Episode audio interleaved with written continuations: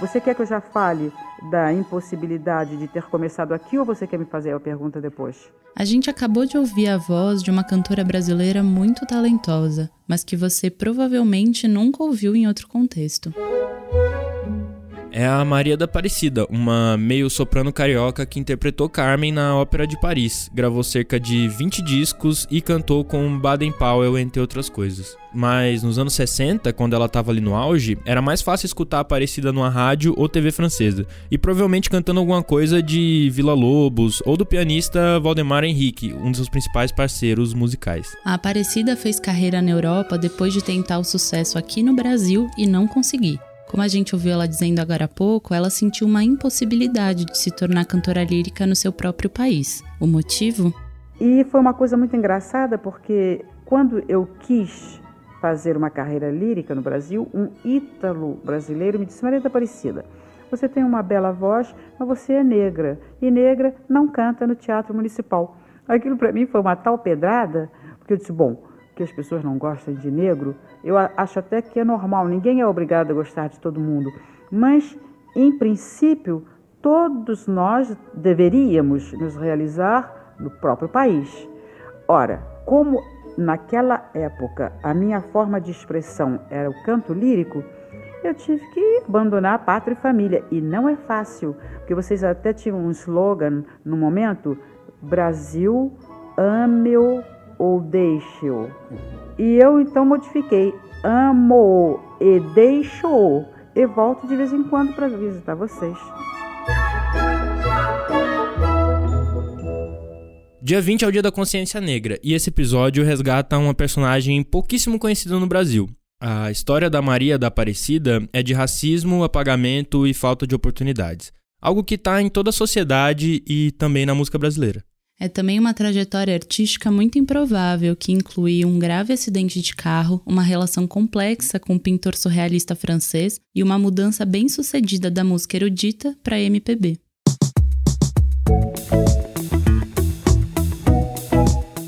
Você está ouvindo o Expresso Ilustrada, o podcast de cultura da Folha, com um episódio novo todas as quintas às quatro da tarde em todas as plataformas de streaming. Eu sou o Lucas Breda. Eu sou a Carolina Moraes e a edição é da Natália Silva, que nesse episódio também empresta voz para traduzir uma entrevista da Maria da Aparecida em francês. A gente volta em sete segundos. Oferecimento Achado Zelo, o guia com experiências mais autênticas de São Paulo. Meu nome é Maria da Aparecida, eu sou cantora brasileira e tive o grande prazer de cantar recentemente na Ópera de Paris, Carmen de Bizet. Mas esta noite eu estou aqui entre vocês para cantar uma melodia do meu Brasil, de Valdemar Henrique, Tambatajá. Bom, a gente ouviu a Aparecida, a Aparecida de verdade, não a Nath, que vai dublar a Aparecida, mas em outra entrevista, anunciando uma das performances dela na França. Mas antes de falar dessa fase da vida dela, é importante lembrar como ela chegou lá. A Aparecida nasceu em 1926 e foi criada por uma família de classe média na Tijuca, a mãe da Aparecida, a Dulcelina, trabalhava como cozinheira nessa casa e morreu quando a cantora tinha só 8 anos de idade. Distante do pai biológico que ela mal conheceu, a Aparecida passou a fazer parte dos Azambuja. O que a gente sabe é que essa família deu a ela a mesma educação de suas duas filhas de sangue, e nisso estavam incluídas as aulas de piano e francês.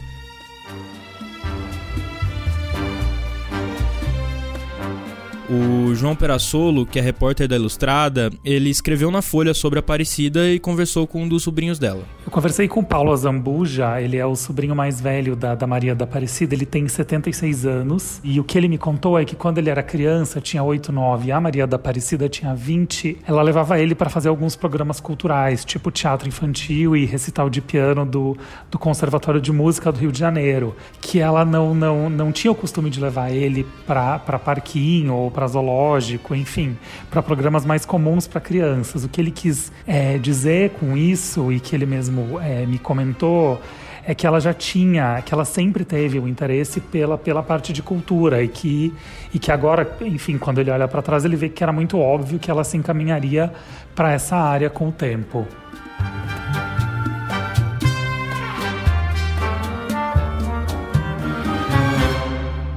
Aparecida aprendeu piano, mas logo decidiu se tornar cantora. Ainda jovem, ela tinha aula de canto no conservatório da cidade e também trabalhava como professora do primário. Ela fala sobre isso numa entrevista dos anos 70 a Jean Berthaud, na TV francesa. Eu sou uma professora fracassada porque eu não tenho paciência. Eu amo as crianças, mas eu sou extremamente impaciente. Não tenho nenhuma capacidade pedagógica. Então, foi preciso fazer outra coisa da vida. Nessa época, a Aparecida também trabalhava nas rádios Eldorado, Roquete Pinto e Globo. Ela comentou sobre esse período e também sobre o caso de racismo que sofreu no Teatro Municipal. Isso numa entrevista nos anos 80 dada ao jornalista Lauro Gomes. Eu fui locutora da Rádio Roquete Pinto, entre outras, para poder juntar dinheiro e me mandar para a Europa, pois que o homem disse que negro não cantava no municipal e naquela época eu queria fazer Lógico. ópera. Então eu tive que trabalhar, trabalhei em várias, eh, várias estações de rádio, para poder começar tudo lá fora de novo que se negro não canta no Teatro Municipal, o que é uma verdadeira aberração, porque quando vocês precisam de uma negra, vocês mandam buscar uma negra americana do norte, não está uhum. legal. Não é possível que num país, de, vocês dizem 135 milhões de habitantes, eu como eu exagero tudo, eu acho que nós já estamos, devemos estar com 140 milhões. Não é possível que com 140 milhões de habitantes, vocês não tenham uma negra capaz de cantar a Ida. Então vocês mandam buscar uma negra na América do Norte, mas que, que história é essa? Me explica, por favor. Uhum. É uma coisa. Então, quando é uma negra americana, porque quando eu estava no conservatório, eu ia ver Porgy Bess passou por aqui, eu ia ver a Marianne Anderson. Quer dizer, quando se trata de uma negra americana, pode. E quando se trata de uma negra brasileira, não pode. Moralité. Peguei minhas valizes, peguei meu dinheirinho e fui-me embora. Uhum. Agora, dou graças a Deus, porque tudo deu certo. Eu poderia hoje estar uma negra amarga, eh, ácida, de mau humor, eh, com raiva de todo mundo. Eh, deu certo, eu fico felicíssima, agradeço a Deus todos os dias, porque hoje é que eu realizo o perigo da entreprise. Porque, bom, hoje eu conto descontraída, porque afinal de contas a gente só pode contar uma história depois que ela passou. Mas no momento que eu decidi ir, Uhum. Era tudo assim muito surrealista. Uhum. Então, você vê o, o perigo que a gente corre?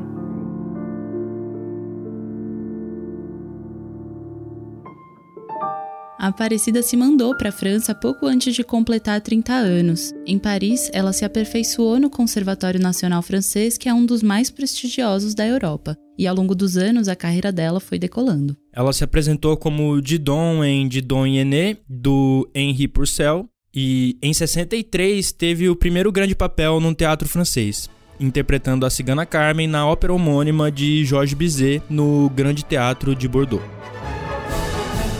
A Aparecida atingiu o auge em 1965. Foi quando ela fez de novo o papel de Carmen, mas dessa vez na Ópera de Paris, substituindo a Maria Callas, que tinha ficado doente. Isso fez dela a primeira negra latino-americana a interpretar a Carmen na Ópera de Paris.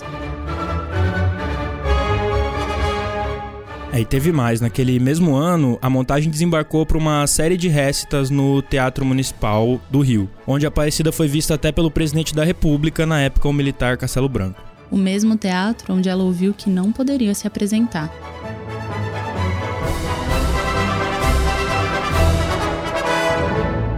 E bom, uma das razões da gente estar tá aqui falando da Aparecida é que ela é tema de uma biografia com o título Maria da Aparecida, Negro Luminosa Voz, a gente conversou com a jornalista e pesquisadora Mazé Torquato Chotil, quem resgatou a história da cantora para esse livro. Pois é, Maria da Aparecida não pôde fazer carreira no Teatro Municipal do Rio de Janeiro, onde ela queria, porque era a cidade dela, o lugar onde ela morava. Ela não conseguiu, porque lhe disseram que negra não cantava no, no Teatro Municipal. Ela consegue voltar ao Rio de Janeiro depois de ter feito, o, trabalhado, se formado, se aperfeiçoado na França. Ela voltou com a trupa francesa para cantar no Municipal. E foi uma, muito sucesso, sucesso do público, sucesso da imprensa. E depois ela teve o sucesso também aqui em Paris, na Ópera de Paris, cantando Carmen. A Mazé lembrou dessa passagem da Aparecida pelo Municipal, né, dessa vez para cantar de fato, e mesmo nesse episódio marcante que coroava o retorno dela, né, ao Brasil, o racismo também estava presente. Nessa vinda no Teatro Municipal, se o público o aplaudiu, nos bastidores ela foi muito atacada, uh, ela sofreu racismo. A pessoa que cuidava de fazer massagem não quis massageá-la. É, ela deveria, ela ficou gripada e o médico receitou uma injeção, que a enfermeira também não quis aplicar. Foi o médico que teve que ir ao teatro aplicar a injeção para Maria da Aparecida, que ela pudesse é, se apresentar. Também nos corredores, nos, ela ouviu: oh, não sei o que, que acontece com essas pessoas que, que ficam atrás dessa Maria da Aparecida, que parece mais uma negrinha que vai comprar pão para a patroa. Então são coisas que termina machucando. Ela sabia, ela tinha, ela era negra e ela tinha consciência disso, mas é, termina machucando, né? Na entrevista da Aparecida ao Lauro Gomes, a própria cantora comenta esse episódio. Tudo que é estrangeiro aqui para vocês é divino e brasileiro não é. Então Havia turma que torcia contra. E posso mesmo dizer a você que, graças a Deus também, não fiquei amarga sob esse ponto de vista, mas eu conto como um temoignage as, as indelicadezas do Zé Povinho lá de dentro, uma coisa horrorosa, uma um inubacesse, eh, piadas e coisas desagradáveis, e passando pelos corredores a dizer coisa do gênero, mas o que, que essa negrinha veio fazer aqui? É, isso tudo, quando você ouve na sua terra, é profundamente vexão. Porque houve um malentendu. Brasileiro é um pouco urlatório. Se você não urra, eles acham que você não canta. Então, só um homem inteligente eu encontrei lá dentro, porque foi um, era um pretinho, pequenininho, baixinho, velhinho.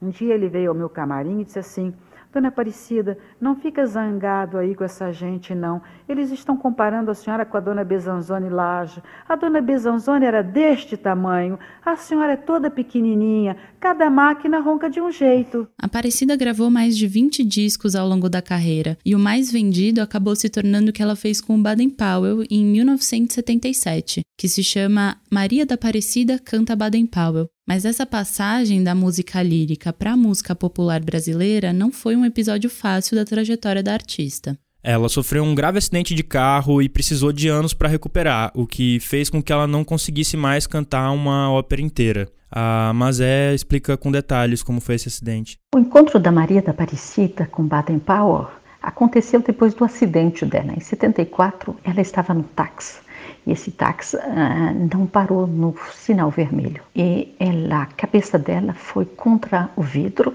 atravessou o vidro, estilhaços entraram nos olhos, na testas. Foram três anos para se refazer fisicamente e moralmente. E uma das reflexões que ela fez, o que fazer depois?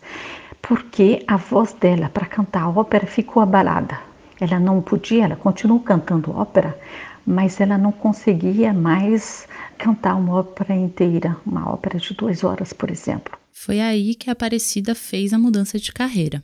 E ela foi, como tinha amigos da música popular brasileira e que já tinha tido convite dos amigos para cantar música popular, ela decidiu que era o momento que estava ali para ela, para cantar. Ela foi ver o Vinícius de Moraes, o Vinícius de Moraes que ela tinha conhecido em Paris, porque ele tinha sido adido cultural. E o Vinícius, ele estava indo para a Argentina, casado uma vez mais, e ele disse para ela ver Baden Powell, porque o Baden Powell estava em Paris desde o ano anterior. Então começou-se um trabalho, um trabalho musical, e que deu esse disco muito importante na carreira dela, o disco mais vendido que ela teve. Na entrevista à TV francesa, a Aparecida comentou o trabalho dela com o Baden Powell. Eu dizia ao Baden, eu prefiro cantar uma área de ópera que cantar uma música sua. Porque é preciso frear como um cavalo. E é muito doido, né? Ela fala para cantar as bossas do Baden, ela tinha que frear como um cavalo. Acho essa fala dela muito linda. É muito linda e acho que condensa muito bem essa personalidade que ela mostra quando canta e também nessas entrevistas que a gente está ouvindo ao longo desse episódio. Mas vale lembrar que a Aparecida nunca renegou a música brasileira, mesmo nos tempos de cantora lírica. Ela dizia que se via como um veículo, como uma propagadora dessa música na Europa. Falava também que contribuía muito mais para a cultura do próprio país cantando a música brasileira lá fora. E antes mesmo de cantar a música popular brasileira, ela já cantava a música clássica brasileira. Eu tenho pela França e pelos franceses uma profunda amizade, um profundo respeito, um profundo reconhecimento, porque foi lá que eu aprendi a gostar mais do Brasil, porque eu compreendi melhor o, o, sistema. Eu desculpo tudo do Brasil. E lá fora eu passo meu tempo a defender o Brasil. Eu, quando dou exemplo, eu digo: olha, vocês falam que o Brasil é assim, assim. Mas se vocês, no Japão, há muito centenário, se vocês pegarem cinco japoneses centenários, eles são mais velhos que o Brasil. O Brasil terá 500 anos somente no ano 2000. Para uma nação é pouquíssimo. Então, não metam um pau no Brasil. Agora, eu meto pau, porque eu tenho direitos adquiridos. É lógico. E... Bom, falando na TV francesa, ela diz porque só ela se via no direito de falar mal do Brasil. É um país muito bonito. Posso falar dos defeitos porque é o meu país. Com toda a desigualdade e os defeitos de um país jovem, que ainda tem lições a aprender. A Mazé, biógrafa da Aparecida, disse pra gente que parte da consciência racial e da própria brasilidade da Aparecida também veio depois do acidente que ela sofreu. É nessa época que ela grava, por exemplo, Construção, do Chico Buarque, que tem, digamos assim, uma letra mais socialmente consciente. No acidente, ela pensa e repensa ela lê autores negros e vai se fazendo cada vez mais essa consciência negra, né? Que também o Labice, que é o pintor que foi muito importante na vida dela, que gostava muito de negros, que conhecia o Brasil, que conhecia é, candomblé, umbanda, todas essas coisas, era fascinado pelas figas, por exemplo, as figas né, brasileiras, a casa dele era cheia, repleta, e ele ajudou a, a digamos, a ter essa consciência a, negra, Uh, e ela tem, no, a partir do, dessa segunda fase dela, depois da, da fase música popular brasileira, desses três anos difíceis, ela, a consciência dela é cada vez mais importante. E ela vai dar entrevistas, depoimentos para sociólogos, antropólogos. Tinha na biblioteca dela mais de 21 livros que, de autores que falaram, tinha depoimento para quem ela deu depoimento. O Félix Labisse, que a Mazé menciona na entrevista, é o pintor surrealista francês que foi uma das pessoas mais importantes da vida da Aparecida. A Maria da Aparecida entra na vida do Félix Labisse, pintor uh, surrealista, nos anos 50. Ela, ela vai pousar para ele, né? Ele é pintor e ela ah, pousa para ele, mas depois desse. O, o Nabis pintou pelo menos 14 quadros retratando a Maria da Aparecida. Um deles ela usava, um deles que se chamava Maria Aparecida, ela usava para justamente as apresentações delas no teatro, por exemplo, no teatro Ópera de Paris, o teatro ah, do Rio de Janeiro, era e todos os lugares onde ela se apresentava por aqui para a Europa, era a imagem dela que ela utilizava nos convites para o que ela cantava. A mais famosa dessas telas é uma que a cantora aparece representada em azul, e para essa pintura ela disse a Labice mais ou menos assim, entre aspas: Pinte-me em azul, assim verá que não sou branca. O Labice era casado, mas isso não era impeditivo para eles viverem esse relacionamento amoroso. Da Aparecida foi sua musa, amiga, amante e até convivia com a mulher do pintor. Ela chegou a acompanhar o Labice, por exemplo, numa viagem que ele fez à Itália para conhecer o Fellini, e também estava com ele quando ele entrou na Escola de Belas Artes de Paris. O Labice, inclusive, morreu nos braços da Aparecida, o que a Mazé conta que era um desejo dele. E hoje é difícil encontrar gravações da Aparecida, ainda que muita coisa esteja disponível de forma pirata na internet. Mas tem muito a ver com o esquecimento ao qual ela foi relegada. Quando a Aparecida morreu, ela já tinha 91 anos, isso foi agora em 2017, e quase não foi noticiado no Brasil. E com toda essa história de vida, até mesmo a morte da Aparecida não foi algo usual. Ela não encarou bem o envelhecimento e acabou cortando relações com familiares e com amigos. Na entrevista ao Lauro Gomes, ela inclusive diz que, abre aspas, saudade é uma palavra que eu risquei do meu vocabulário. O João Perassolo, repórter da Folha que a gente ouviu mais cedo, explicou essa história. Uma outra coisa interessante que o Paulo me contou é que a Maria da, da, Aparecida ela tinha muita dificuldade em encarar a velhice e encarar o final da vida. E isso é uma questão que, de alguma forma ou de outra, sempre teve presente com ela, porque ela mentia nos documentos a idade dela. No, nos documentos, ela falava que ela tinha 10 anos a menos do que ela, na verdade, tinha, de acordo com o registro de nascimento dela. E conforme a velhice foi chegando, ela tinha muita dificuldade em abordar isso com a família é, que estava aqui no Brasil, em falar disso com eles. E pelo que esse sobrinho me contou, ela disse para ele que, que ela teria uma pessoa em Paris que acompanharia ela nos anos finais, que cuidaria da morte dela, enfim, que daria uma que daria esse suporte no, no antes de ela morrer. Só que na verdade isso não aconteceu, porque ela morreu sozinha em casa e o corpo dela ficou dois meses no apartamento, até que alguém pudesse finalmente encontrá-la e fazer o enterro. E ele me disse que eles ficaram muito surpresos que ela teve uma morte tão solitária, e é porque ela tinha dito que teria alguém lá, embora ela nunca tenha dado para ele o nome dessa pessoa, ela nunca tenha dito quem era essa pessoa. Nesse momento final, também segundo ele, ela se afastou muito é, do, do tanto dos familiares aqui no Brasil quanto dos amigos franceses justamente por ter uma questão com a morte, com a velhice. No fim, a Aparecida acabou quase sendo enterrada numa vala pública. Isso porque ela nunca pediu nacionalidade francesa, o que fez com que o consulado fosse atrás da família dela. É curioso que o governo da França, inclusive, fez um apelo à Interpol para achar a família Azambuja aqui no Brasil.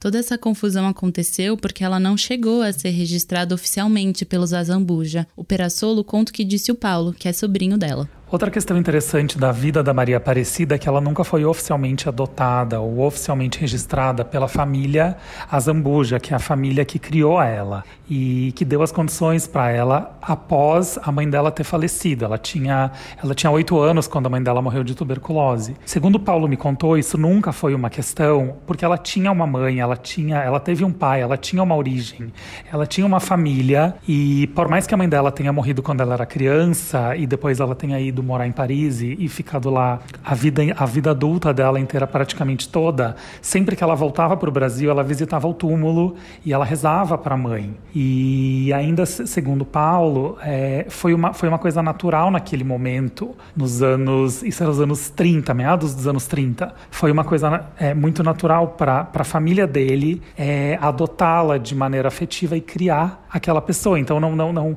não havia uma questão sobre registrá-la oficialmente. E ele me disse que ficou um pouco surpreso quando essa questão legal surgiu no momento em que ela morreu, porque era algo simplesmente resolvido na família dele. Ela era parte da família, é, por mais que não fosse parte sanguínea, mas ela era parte da família.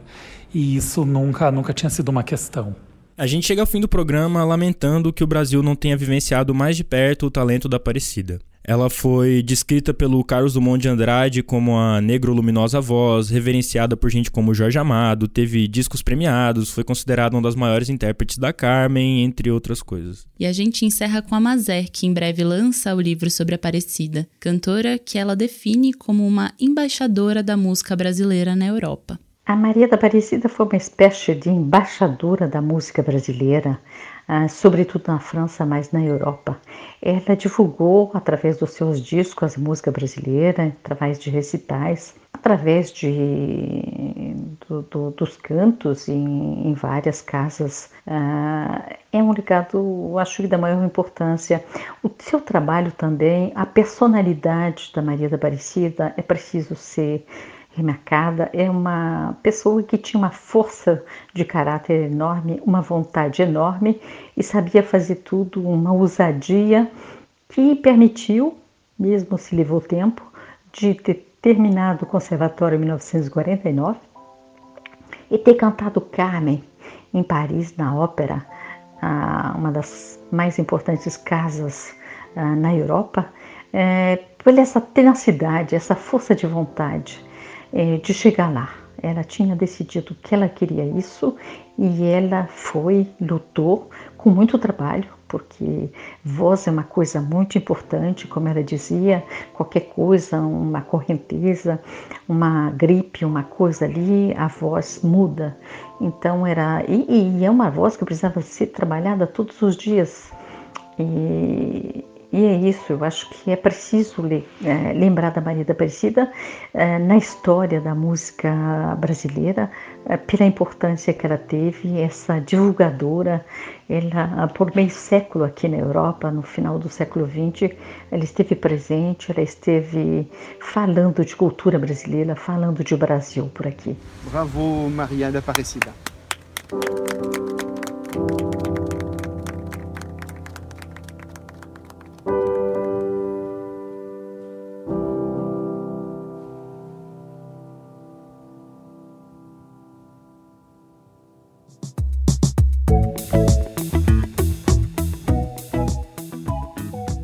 Que, que você vai indicar pra galera aí?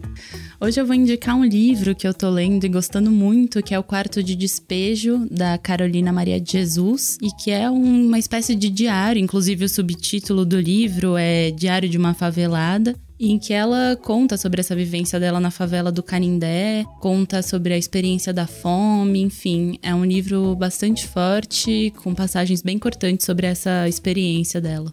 Massa.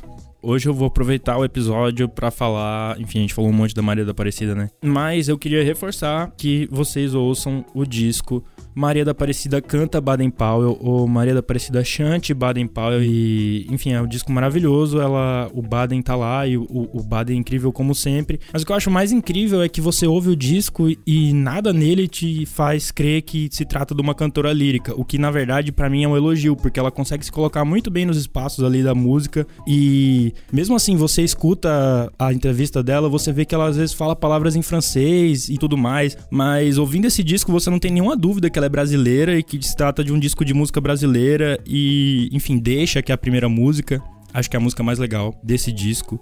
Enfim, é maravilhoso esse disco. Acho que vocês podiam procurar. Apesar de ser bem difícil de achar para ouvir, dá para ouvir. Maria da Aparecida chante Baden Powell ou Maria da Aparecida canta Baden Powell, disco de 77. É muito triste que não tenha feito mais sucesso no Brasil esse disco. É, apesar de ter sido o disco mais vendido dela, né? Mas, enfim, pouca gente conhece. Pouca gente conhece a, a trajetória dela na, na música clássica. E mesmo esse disco, que é de música popular, também não é tão conhecido. Mas é isso, né? É, e acho que também vale ler a reportagem do João Perassolo, que também tem alguns vídeos para quem quer ver a Maria da Aparecida, só olhar lá. Essa entrevista que a gente ouviu da Maria da Aparecida no episódio, ela foi dada ao Jean Bertot para a televisão francesa 1 e tá no Arquivo Nacional da França. É, a outra entrevista que a gente ouviu foi dada ao jornalista Lauro Gomes numa produção da rádio Mac FM e é uma entrevista dos anos 80. Eu não consegui descobrir exatamente qual é o ano, mas enfim, é isso. Rádio Mac com apresentação, condução do jornalista Lauro Gomes. Também vale indicar o livro da Mazé, que já saiu na França, tá sendo, vai ser lançado aqui no Brasil e enfim, que é a base dessa da matéria do, do João Perassolo e também desse episódio. Esse foi o Expresso Ilustrada, o podcast de cultura da Folha, com episódio novo todas as quintas às quatro da tarde. E a edição do programa de hoje é da Natália Silva. Eu sou Lucas Breda. E eu sou a Carolina Moraes. Um beijo, fiquem espertos e votem no segundo turno. É isso aí, todo mundo, fiquem bem.